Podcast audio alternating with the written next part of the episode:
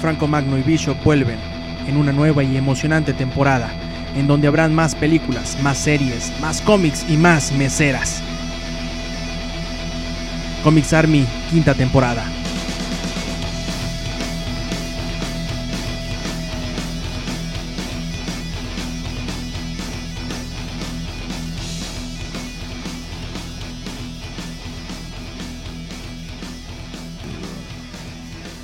Llegamos al nuevo episodio de Comics Army. ¡Qué emoción! Oigan, estamos de vuelta finalmente tras una pausa de. Pues creo que una semana en realidad, o sea que es lo normal, que es extraño más bien que estemos grabando de forma regular. Nuevamente estamos aquí grabando desde eh, Wings Army de. Eh, ¿Cuál es? De Golfo de Cortés. Y estamos aquí ya listos viviendo, Brian Michael Bendis bajo Bishop, los avatares propios de la Semana Santa y la de Pascua, ya de vacaciones. Bishop, este, platícanos qué andas haciendo de vacaciones, porque la gente pregunta mucho. ¿Sabes quién pregunta mucho qué andas haciendo de forma constante? Mr. Lindos Mac. ¿Qué, qué será de ti? Necesitas saber de tu vida. A ver, Bishop. Eh, primero que nada, hola a todos los que nos escuchan. Bienvenidos a esta emisión, la sexta de la sexta de la quinta temporada. Eh, ¿Qué ando haciendo en vacaciones? Bueno, nada, porque acaban de comenzar hace un par de, minutos, pero esperemos por lo menos descansar, descansar de la atribulada vida laboral y, y renovarlo con bríos nuestras jornadas regulares, que de por sí nos llevamos tarea, nos llevamos tarea para esos días, pero hay que disfrutarlo con todo y todo. Si sabes que los héroes no se toman vacaciones, si hay algo que regularmente no vemos en los cómics, aunque sí se da de muy de vez en cuando hasta que se acuerdan, es que el protagonista se largue de la playa o que se vaya a algún destino turístico como no sé, como eh, el Real de 14 o como Tapalpa o Isla Mujeres o algo así. Regularmente eh, todo el año vemos al Hombre Araña o a Superman o a Deadlook peleando por los callejones de las ciudades y no se dan tiempo para un respiro. Así que si nos estás escuchando de Aragán en tu casa porque no estás yendo a las clases del Conalep o porque te dejaron salir temprano de la maquiladora, pues bienvenido al reino de los Araganes, bienvenido al momento del descanso y sobre todo esperemos que disfrutes, disfrutes de estas vacaciones escuchando los podcasts de Langaria, que por cierto son muy buenos. A ver, Bishop, vamos a ganarle la, la, nota. ¿Qué opinas de que Fideo Kojima anunció un nuevo Metal Gear? Metal Gear, tú que eres fan de estos juegos tipo Kirby. Ganarles la nota, por favor, si están más informados que nosotros. Subieron la nota desde hoy en la mañana. Es más, los... Ay, que no han grabado podcast de eso. Seguramente ya sale un express justamente hablando de eso. ¿Tú crees que se les va a ir? Son gente que, puede ser que haya sido Melissa Niña o puede ser que haya sido también Roberto Rask. Este, eh, ¿qué, opino al respecto? Bueno, creo que definitivamente será un hito. Yo, de por sí cuando veía The Phantom, The Phantom Pain sí me sentía como que estaba viviendo una parte de, de Metal Gear. No estaba seguro, la verdad no puedo estar seguro porque había cosas que apuntaban que efectivamente podía tratarse de la nueva entrega de Metal Gear y había partes donde decía, bueno, pues, pues tal vez no. Al final terminó siendo sí el mismo juego, eh, Ground Zero, que, es que es que pudiera haber hablado, no sé, de la segunda parte del, la, del spin-off de Raiden. Hablaban también de otros spin-off, como por ejemplo la vida de, de Big Boss. Perdón, la vida de, de The Boss, que fue él como la maestra de, de Snake. Pudieron hablar de muchas cosas y, bueno, había tela de dónde cortar. A mí me, daba que podía hacer cualquier cosa. No, no, tampoco fue como si me sorprendiera que dijeran que The Phantom Pain y, y este Ground Zero era el mismo juego. Pero sí me agradó la, idea y me entusiasmó también verlo porque, vaya, sí, sí soy fanático de, de la saga y, y como tal, pues a mí se me emocionó mucho. Lloré poquito por dentro. Ah, pues yo creo que no debemos olvidar en ningún momento el hecho de que Meta, eh, Fideo Kojima anunciando un nuevo Metal Gear es como la Nissan anunciando un nuevo Zuru, pues ¿qué más van a hacer? O sea, no hacen otra cosa.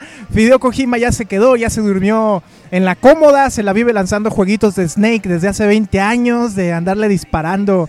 26 años, 26 años, o sea, y no pueden detener a Boss, o ¿cómo se llama el jefe? ¿Big Boss? No importa. Para nosotros es Big Boss siempre. Este, y nomás no acaba con la saga. Pero bueno, Bishop, este, entramos en materia. Tú tenías un tema muy interesante, eh, majestático y sobre todo reflexivo acerca de, Dead- Hace unas semanas hablábamos de Deadpool mata al universo Marvel, así se llama, algo así, ¿no? Que yo dije que no me gustó y luego luego tú brincaste y dijiste, no, sí está muy bueno porque usa el metalenguaje tipo Grant Morrison. Bueno, quedamos en que íbamos a hablar de la secuela de este título, porque si algo sí tuvo eh, Deadpool Kills the Marvel Universe es que decidieron continuarlo, como si no hubiera sido suficiente masacrar a todo el elenco de la Casa de las Ideas, ahora han decidido irse por nuevas víctimas. Platícanos un poco de eso y luego del tema que traes, que está buenísimo, está buenísimo. Bueno, comenzamos por la parte de que efectivamente hubo una continuación de, de la miniserie o el, los, la edición especial de Deadpool mata a Marvel. Se llama Deadpool Illustrated, eh, como Matanzas Ilustradas algo por el estilo. Y eh, nos cuenta cómo eh, Deadpool se da se da cae en cuenta pues vaya que la única manera de detener a los a los héroes de Marvel era destruyendo a los personajes clásicos que los inspiraron por ejemplo perdón traigo un poco de gripa entonces eh, ando un poco y de pronto se lleva la voz y demás, pero no se preocupen, son detalles. Se, eh, se da cuenta de que matando, por ejemplo, no sé, a Oliver Twist mata a todos los personajes mamones y chillantes que hay por el universo Marvel y el universo de los cómics en general, eh, que matándose, que matando también, yo qué sé, a Pinocho mata a 15 o 20 personajes de un solo jalón, que matando a Sherlock Holmes también está matando a otros personajes de, de, de pues digamos, rebote. Eh, y ahora mismo es el cómic va en la segunda entrega, está a punto de salir la tercera. Creo que la semana entrante o en un par de semanas sale la tercera. Y eh, es curioso, a mí me ha gustado mucho el humor, es más... Es cierto, no es el mismo Deadpool que estamos acostumbrados a leer en su tiraje normal, pero también se debe a que cambiaron de guionistas. Eh, y dentro de todo sí creo que es un, es un buen título. Está bueno como para leérselo, no como para comprárselo. Pero sí, eh, yo digo la verdad, yo digo la verdad. Yo no pagaría por ese cómic eh, porque en primera es muy caro, en segunda nada más está en inglés y en tercera no me parece tan bueno como para pagar por él, pero definitivamente me parece un buen cómic en términos generales. La premisa suena interesante. A lo mejor donde le ha fallado de forma bestial a, los guionistas es en cómo irla desarrollando. Este, ya habíamos leído Punisher mata al universo Marvel, por ejemplo, que era mucho más, mucho mejor lograda la idea, pienso yo. En el caso de Deadpool hay un montón de cabos sueltos que terminaron por no convencerme en lo personal. Obviamente yo sé que pues Bishop ya es un groupie y lo que le den de Deadpool lo compra, no importa que sea Deadpool matando a Periquita o a Mafalda. En el caso de la secuela, en el caso de la secuela, a mí, a mí se me hace interesante el hecho de que Marvel nos muestre aquellos personajes clásicos en quienes se inspiraron para crear posteriormente a los que ahora son los grandes íconos de la compañía, ¿no? Digo, caso particular, por ejemplo, del Dr. Jekyll y Mr. Hyde, que es un personaje que inspira mucho de lo que posteriormente sería Bruce Banner, Hulk. Por ejemplo, eh, hablando precisamente de esta eh, parte del universo Marvel que es el universo o el mini universo de Hulk, eh, eh, el Capitán Thunderbolt Ross, este Capitán Ross, está basado en un personaje, el Capitán precisamente que se obsesiona, que se obsesiona con matar a, este, a Moby Dick.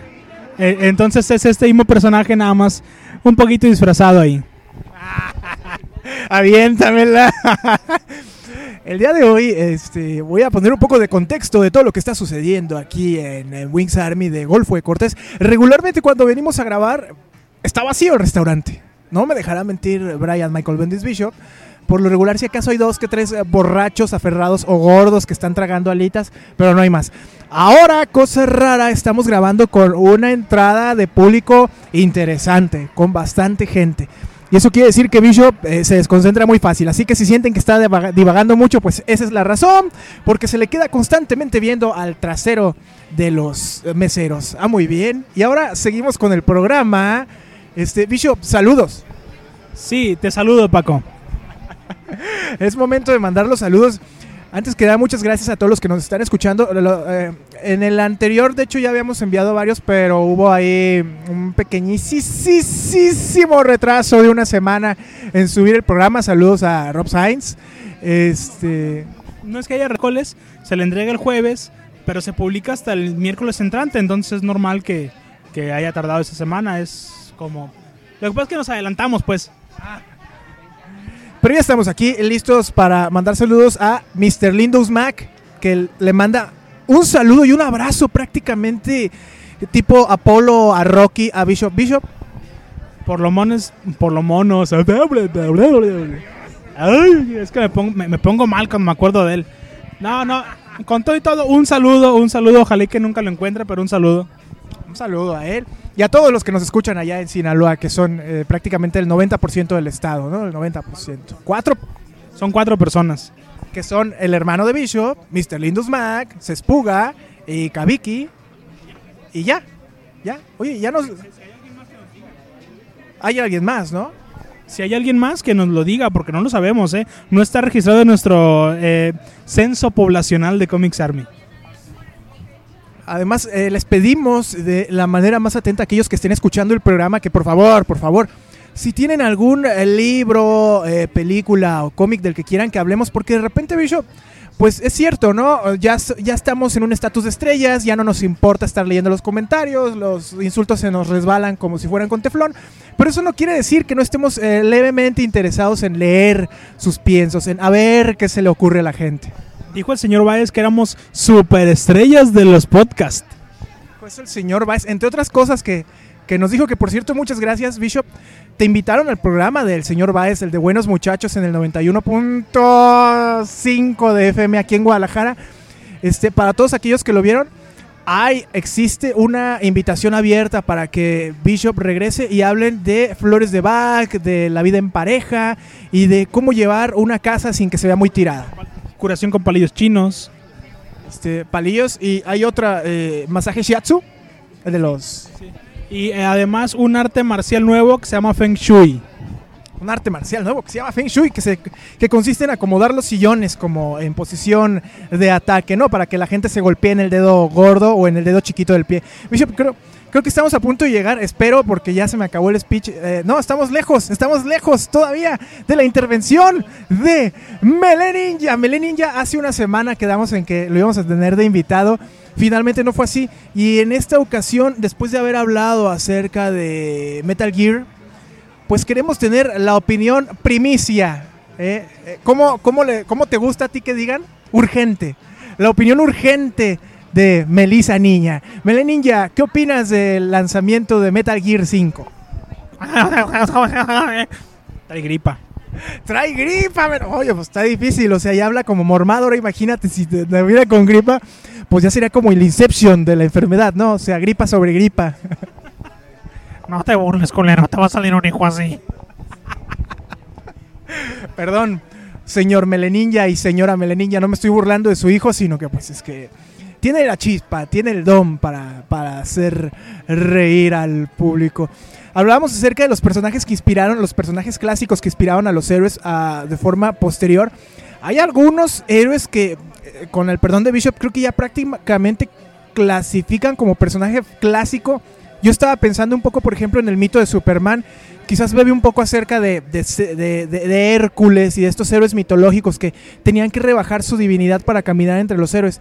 Pero ya con casi 80 años de haber sido creado, me parece que Superman pues ya pertenece a los personajes de la literatura clásica, ¿no? Porque nace pues en una época de enorme convulsión política y social para los Estados Unidos y posteriormente se convierte en un ícono del American Way of Life. Y en este momento se incorpora un invitado especial a la transmisión de la papaya con café aquí en ExaF. El señor. Ay. Se trata del señor Ricardo Arenas, es un compañero de trabajo al, cal- al cual le tenemos mucho cariño. No lee ni madres de cómics, pero igual dijo, voy a ir a tomarme unas par de cervezas y aquí está, pasamos. Agradezco la invitación, no sé de qué diantres estén hablando, pero muchas gracias por invitarme. Y pues salud, ¿no? Salud, saludcita, vamos a ponerle... Salud. Eh, estamos hablando, para que entres un poco en contexto, de los per- personajes clásicos de la literatura clásica en general que han eh, de alguna u otra manera influenciado el mundo comercial del cómic y han sido base para la creación de nuevos personajes, como por ejemplo Hércules para la creación de Superman, o eh, no sé, Drácula para eh, Do- Doctor Strange, o el lobo estepario para Wolverine. O, ah, eh, vaya, lo, diré un poco de broma, pero es cierto, ¿eh? Tiene mucho que ver. O los libros de la metamorfosis para todo lo que fue. eh, sí, muy bien. Eh, qué bárbaro, la exposición de Bishop es digna de un maestro de literatura de la prepa, o sea, nadie la entendió, todos se quisieron salir del salón. Eh, y creo que olvida, cuando tenemos un invitado en Comics Army, lo último que le decimos es que hablamos de cómics, porque efectivamente mucha gente dice, ¿qué pedo con estos ñoños? Yo no he leído un cómic desde que acabé la primaria, este, sáquenme de aquí. Así que le echamos el otro speech, y este speech es, este programa es de literatura, cine y ciencia fantástica, ¿no? Así que, por favor, platícanos, el, la última película que viste en el cine, ¿cuál fue y qué opinas? Y si te saliste o no, porque te pareció caro el boleto en Cinépolis o Cinemex. ¿Cuál película fue? La última película de la que me salí fue la de los Muppets, precisamente porque pensaba que era para ñoños. Que por cierto es la película favorita de Bishop. Bishop, tú hace un año exactamente aquí defendiste a capa y espada a los Muppets, que porque de, de chiquito dormías con un peluche de Gonzo. A ver qué pasó. Eh, lo del Gonzo, sí, sí de- de- debe de estar por ahí. Yo dije que me pareció una película interesante como para volver a la mitología normal de los Muppets, pero tampoco era como la gran película del año. O sea, que, te voy a decir quién sí es fanático. No, mejor no te digo porque me pega llegando a la casa. No, no, es que me va a pegar chiquita violenta cuando llegue a la casa. Bueno, pues sí. ¿Quién fue? No dije. Otra vez, pues. No, no, me, me- me va a pegar. A, a ti no te va a pegar, Paco, a mí sí. No, no, un saludo a chiquita violenta que está en la casa. Ay, eh, no te quise fregar el teléfono. Saludos Nayeli, que tu esposo está arrepentido de haberse sentado encima de tu teléfono y luego tirarlo a la taza de baño. Bueno, estamos llegando prácticamente al corte comercial, ahora sí. Ahora sí llegamos al corte musical. En esta ocasión tenemos una, no sé, a ver, aquí estamos escuchando los Black Eyed Peas. Yo espero que pongan Motorhead o Testament en el, en el corte, porque si no, ¿o quién? Ah, Lady Tron quiere Bishop. Bueno, pues regresamos. Esto es La Papaya con Café, Nexa FM.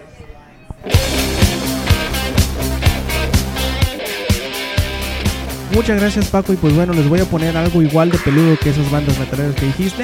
Les vamos a poner una canción de CC Top y qué más clásico de CC Top que Sharp Dressed Man. Así que les dejamos aquí a los barbudos de CC Top interpretando a Sharp Dressed Man.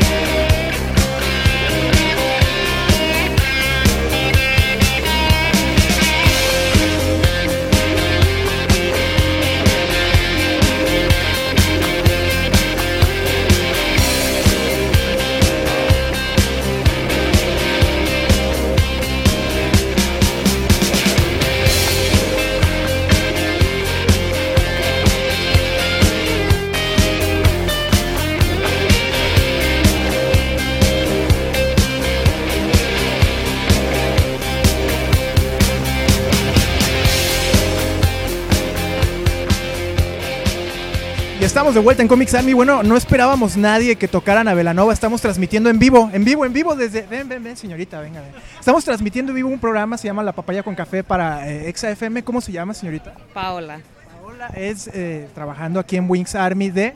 ¿cuál fue de Cortés? Hola, estamos hablando acerca de las películas que más nos gustan. Nada más es una pregunta rapidísima. ¿Cuál fue la última que viste en el cine y si te gustó o no? ¿O te saliste y te dio asco lo que te tocó ver? Vi la del cártel de los sapos. ¿Y qué tal? No, guácala. Sí, Le aventaste las palomitas al personal de Cinépolis. sí, casi, casi. ¿La última que sí te gustó? La última, uy, la de... La de Encantada, hace años que fui. La Encantada, cuando te... Ajá, estaba bien chiquita. Pues recomendar a la gente no que venga aquí a Wings Army Golfo de Cortés. Aquí sí tratan bien a, a los clientes. Y los tratamos bien, hay buen servicio, hay buena cerveza, buena música, buena comida, Que dejen buena propina, ¿no? sobre todo. Todo, sobre todo, perfecto. Paula, pues muchas gracias. Ya es parte de la historia del programa de Radio Fantasmas. Aquí estamos de vuelta. Este, Bishop, no me acuerdo de qué estamos hablando. Reencausa el programa. Estábamos hablando sobre las razones por las cuales Emilio Charles se ponía rayos en el pelo. ¿Grabaste, verdad? No grabaste nada de eso. Sí, sí lo grabé todo. Y estás, es- de, de hecho ya estás comprometido con ella porque voy a editar ese audio para que parezca una conversación mucho más personal. Este, Bishop hablaba acerca de los personajes clásicos de la literatura. Nos estaba a punto de aventar un rollo digno de bibliotecario. Bishop, decías y muy bien, eh, no hay, no sería posible tener ahorita películas de los Vengadores y de Spider-Man y de Batman sin que hace cientos de años hubiéramos tenido personajes clásicos de la literatura. Sería imposible pensarlo. Abre tu corazón. No, porque me muero, pero igual y les explico. Ahí va, agárrense, agárrense, porque los próximos 10 minutos... No, no, no ser para tanto. Eh, sí, te comentaba justamente antes de comenzar a grabar que parecía que los libros, a diferencia de lo que son ahora, que cumplen más bien un rol... Ay, Dios santo. Sí, ¿verdad? Ando, ando muy mal. Eh, a diferencia de los, de los libros de ahora que cumplen más bien un rol comercial o que son escritos más bien para fines de venta, los libros anteriormente se trataban más sobre crear un aspecto o una visión del mundo en una cierta temporalidad, como por ejemplo Homero, eh, Homero no el de los Simpsons, sino el de la, el de la literatura griega, escribía sobre lo que veía en el mundo y escribía, por ejemplo, sobre la guerra de Ilio en, la Iliada o sobre eh, la épica, eh, la épica aventura de Ulises de vuelta a su, a su reino. Esto no era más que una forma de ver el mundo y de entenderlo, eh, intentar contextualizarlo y al final nos quedó a nosotros como un legado literario. A diferencia de los libros de ahora que por ejemplo sacan libros como Cazafantasmas o Cañitas, ese tipo de cosas nada más nada más son para vender, muchacho. Es ya la verdad es que ya los libros no cumplen con ese rol antropológico que antes sí existía y eso se debe también un poco a que el mundo ha cambiado en su percepción. Claro, claro. Bueno, eso, eso lo acaba de decir alguien que es fan reconocido de Harry Potter, así que tómenlo con reservas. Ya sabemos que Bishop pues finalmente eh, se graduó en Sinaloa de la escuela de Azkaban. Así que eh, hace trucos en el trabajo, hace, es, es como el maguito Sonrix en la oficina, Bishop. Hace reír a la gente, ¿no? Eh, Esos en el circo no son los magos, nomás te digo. Los que hacen reír son otros. Este, muy interesante el tema, Brian Michael Bendis guion bajo Bishop. Oye, este, pues ya que, ya que eh, vimos, escuchamos tu intento de ligue con la mesera, pues tú dinos cuál fue el libro, el último libro que leíste, y si ese libro inspiró a algún héroe futuro, ¿no? Hablando de una obra clásica, ¿eh? No vayas a salir con, este, me senté en el río de piedra y lloré, o uno de Paulo Coelho. Último libro de literatura clásica que leíste y que dices, ah, este personaje inspiró a uno del cómic. Bueno, el último clásico justamente lo terminé hoy en la mañana. Eh, men- me- mientras hacía como que trabajaba, eh, fue El Satiricón. El Satiricón es un libro, es de lo- el primer, la primera novela pseudoerótica que existió. Y debo decir que es una caca de la vaca. Es increíblemente malo, aburrido, lento, mal escrito. No, de, de verdad, está muy mal. Pero hay, hay también razones por las cuales, digo, no solamente que la historia sea lineal y estúpida, sino que además eh, este libro originalmente nada más exi- existía un tomo y estaba en la biblioteca. ¿cu- ¿Cuál fue la que se quemó? ¿La de Babilonia? la de ¿eh? la, la biblioteca de Alejandría, justamente. Este estaba el tomo completo allí y cuando se quemó fue uno de los pocos libros que se pudieron eh, rescatar. Sin embargo, muchos de los capítulos se fueron desgranando por eh, el resultado de, de, pues, de pasar de mano en mano y se perdieron. Entonces muchas partes de la historia están completamente perdidas y, al parecer son pedazos que realmente tienen mucho sentido o que, que hacen la interconexión entre capítulo y capítulo y hace que muchas veces la historia sea completamente incomprensible. Además de que es muy aburrida porque tratas básicamente de dos güeyes que son muy pinches jotitos y se la llevan joteando todo el, todo el pinche libro. Entonces, ante eso, ¿qué haces? ¿Qué, qué haces? Y aquí la pregunta que nace en la mente de nuestros escuchas es, ¿qué hacía Bishop leyendo ese libro? Es que se llama Satiricón y así se llama un grupo de metal y dije, va a estar bueno. No, qué bárbaro, no puede ser posible. Bishop, Bishop es el que puso en Wikipedia que el, met- el metal lo había inventado Metallica, ¿eh? no lo duden, o sea, ya nos queda claro que fue él el que la hackeó. Bueno, ahí está el tema, Bishop. Este, ¿y ¿Cuánto llevamos de programa? 10 minutos, 23 minutos. Bueno, todavía alcanzamos a enjaretar mi tema, ¿verdad? Del cine asiático. Sí, dale, dale. Bueno, antes de comenzar el programa estábamos platicando acerca de cómo nos han influenciado en nuestro gusto cinéfilo las películas de artes marciales asiáticas, ¿no? Que eran unos churrazos espantosos, súper estúpidos, pero que sin embargo tienen este encanto de que tú las ves y no le puedes cambiar al canal, ¿no? Quieres ver Drunker Master, quieres ver Operación Dragón, quieres ver cuál otra, bueno, cualquier otra de Bruce Lee, la de- Bruce Lee el biopic, ¿no? Pero finalmente son películas que terminaron moldeando mucho de cómo es el cine de acción. Creo que en cuanto a coreo- coreografía, sí pusieron una- un, un estilo de cómo se debe ver la- las peleas. Obviamente no en cuanto a guiones. Y posteriormente tenemos ya este cine moderno con Jet Li, con ¿quién más? Chungo Fuad o algo así. Que son películas que ya tienen una fotografía mucho más cuidada, una imagen extraordinaria en muchos casos, que siguen apelando mucho a la espectacularidad de las peleas y siguen teniendo un guion bastante estúpido. Bishop, películas orientales, asiáticas de pelea que te gusten y por qué rápido. Eh, hay dos que especialmente me parecen muy buenas, tanto en... Eh, sí, estamos, estamos escuchando la canción de Maradona. bueno, este, eh, hay dos películas que me parecen especialmente rescatables. Una es Héroe con Jet Li y la otra es eh, La Casa de las Dagas Voladoras con... Y... No, no, no, no, no. Es que todos se parecen, pero no, no es Jet Li. Eh, eh, una película que me pareció tremendamente mala, pero que sí creo que aportó un poco para, para que se diera esta nueva tendencia de el rescate de las películas asiáticas fue Bulletproof Monk con Chow Yun Fat. Y creo que la, primera que, que apostó por hacer buen, buen cine internacional a partir de producciones asiáticas, creo que fue El Tigre y el Dragón. Claro, el Tri del Dragón con el, el director de Ang Lee, el director de Hulk, la primera de Hulk que, que se hizo en la, eh, la vida de Pi, ¿no? Digo, ¿es la vida de Pi, Ang Lee? ¿Sí? ¿Sí? no sabía. Ah, no, no sabía, no sabía. Aquí en México se llamó Una Gran Aventura, ¿no? O algo así. Es una aventura fantástica, algo así. Algo así. Bueno, y el invitado nos va a compartir sus películas asiáticas favoritas. Las del Santo y las del Tinieblas y el Huracán Ramírez no son asiáticas, aunque se hayan filmado en, el Océano Pacífico. Caramba, es que me van, me, agarraron en curva. Yo de verdad, eh, el ci- cine asiático, lo- el, el principal acercamiento que he tenido con el cine asiático, lo más cercano que tengo es la figura del, señor Miyagi. Y, este y también Kung Fu Panda, no sé si también también se, se valga hacer la...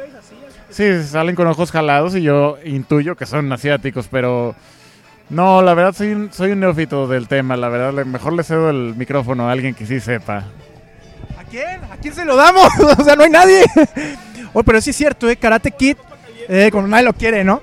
Pero Karate Kid sí, sí creo que retoma mucho el cine del cine asiático, sí lo eleva incluso a una figura ya de, maestro venerable, menos estético, pues, ochentero a final de cuentas, pero tiene ahí, ajá, tiene, tiene por ahí sus, escenas memorables que se nos quedaron a todos, como por ejemplo el pulir, encerar, y sobre todo la, patada esta de, de la cata de, de Daniel San cuando le da a...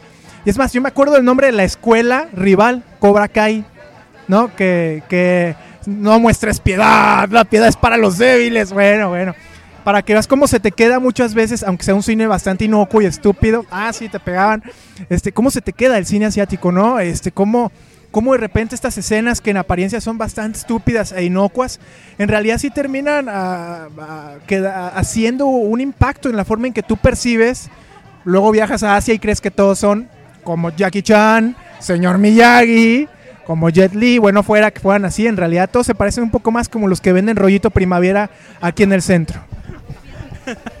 Es bien curioso porque, por ejemplo, eh, lo que fue eh, Jackie Chan y un, un gordito que luego salía en varias películas junto con Jackie Chan. ¡Ey, mira tu canción! este. Este. ¿Qué, qué estaba hablando? Se me fue el rollo ya. Sí, eh, Jackie Chan, Jackie Chan.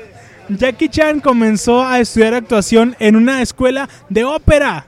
O sea, él originalmente estudió ópera y es cantante de ópera.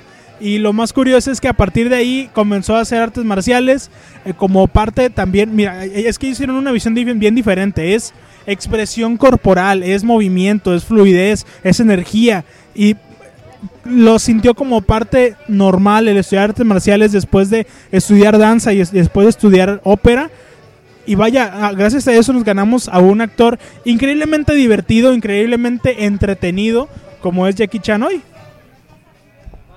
Espectacular. Ah, ah. ¿Ya? y ese es el tema. Este, para aquellos que nos están escuchando, bueno, que nos pongan, si les, si les si gustan, el nombre de su película de artes marciales favoritas. Hay bastante cine asiático, sobre todo bueno, que se hizo en los últimos años. Creo que eh, recientemente el cine japonés particularmente se ha distinguido más que por la acción, por sus cintas de terror. ¿no? Digo, el aro, el cine coreano también, con, con cin- cine de, de este género de thriller, de suspenso. Entonces, en los comentarios nos gustaría mucho que nos sugirieran, nos pusieran el nombre de su película japonesa, china o coreana favorita y sobre todo pues que se inventaran algún, algún chiste sobre Melissa Ninja. Es bien curioso, ahorita que estábamos platicando sobre Karate Kid, recordé, o me vinieron mu- con muchas escenas a la mente. Una fue la escena donde le hacen bullying a Daniel San. A Daniel San. Este, a mí se me hacía impactante el disfraz con, con este, este que era como el, pri- el primer acercamiento a la parca de hoy. O sea, se me hacía increíble, increíble, increíble. Y luego eh, el disfraz de- Ah, es cierto. Daniel San iba vestido de bañera con todo y cortinita. No me acordaba de eso, oiga, qué, qué- qué- interesante. Eh, o luego otra escena, pero ya más bien de la segunda parte, eh, donde vemos las calles de Okinawa, Japón, muy importante. Lo curioso es que ellos nunca pisaron Okinawa, Japón. La película fue rodada en, en, las, en Hawái. Bien lograda, ¿no? Es la 2, eh, Karate Kid 2. Este, que ya posteriormente se hizo Karate Kid 4 con Hilary Swank. Muy joven, Hilary Swank no, prácticamente no había hecho gran cosa en el cine. Y ya luego se hizo el, el remake, ¿no? Con el hijo de Will Smith y con Jackie Chan como el maestro Miyagi Bicho. Pues ahí está el tema, queda, queda a disposición de los escuchas. Estamos ansiosos, no saben cómo, por escuchar sus opiniones. Y así llegamos al corte vacacional de Comics Army. No tenemos vergüenza, ¿no? Este, grabamos en marzo. Creo que si nos va bien, se publicó un podcast. Pero prometemos volver con todas las pilas en abril. Bishop, este.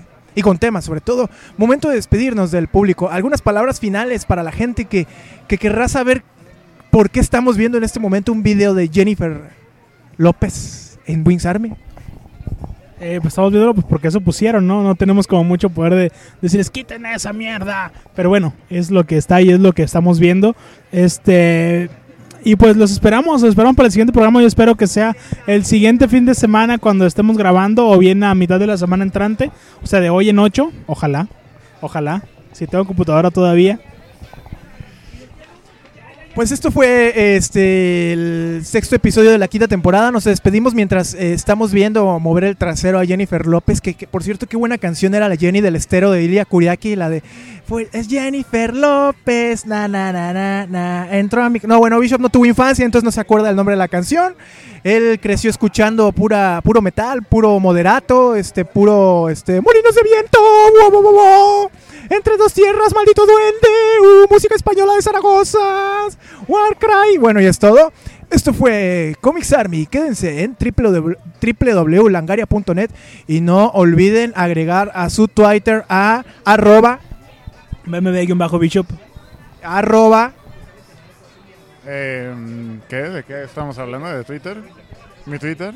No lo uso, pero es Richard Brother por si, lo, por si me quieren seguir. Agréguenlo y mándenle este spam y mándenle este cadenas de oración de Jesucristo. No, no, todo menos eso, por favor. Todo es menos eso, entonces también mándenle este eh, no sé, imágenes de, de llamas, de Lola que hace, de Harlem Shakes, que brutos, ¿no? muchos Harlem Shakes, sobre todo el de Silvia Pinal, que nos interesa escuchar. ¿eh? sí, sí, eso sí. Y finalmente, arroba Facundo. Eh, yo, soy, yo soy Facundo, así que nos vemos. Eh, Paco Facundo, yo soy. Esto fue todo. Esto fue Comics Army. Quédense, quédense en Langaria. ¡Ah!